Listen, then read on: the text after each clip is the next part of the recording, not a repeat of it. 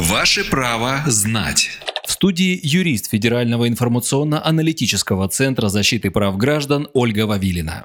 Ольга, к нам в редакцию поступил вопрос из Москвы. Жители интересуются, что будет с проездными билетами на общественный транспорт в связи с введением самоизоляции.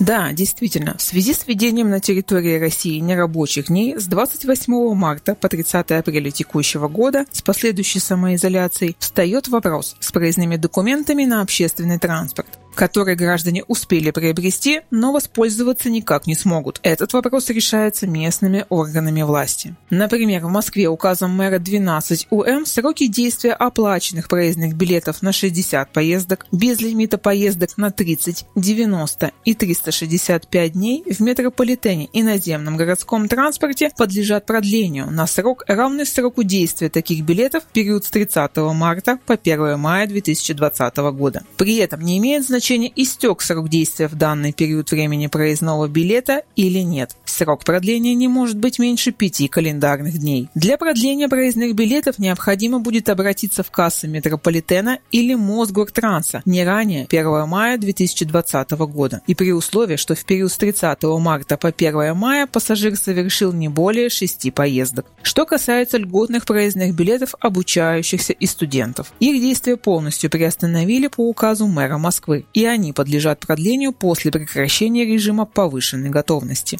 Для этого учащимся будет также необходимо обратиться в кассы метрополитена или Мосгортранса.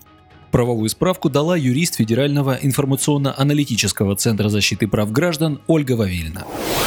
Ваше право знать.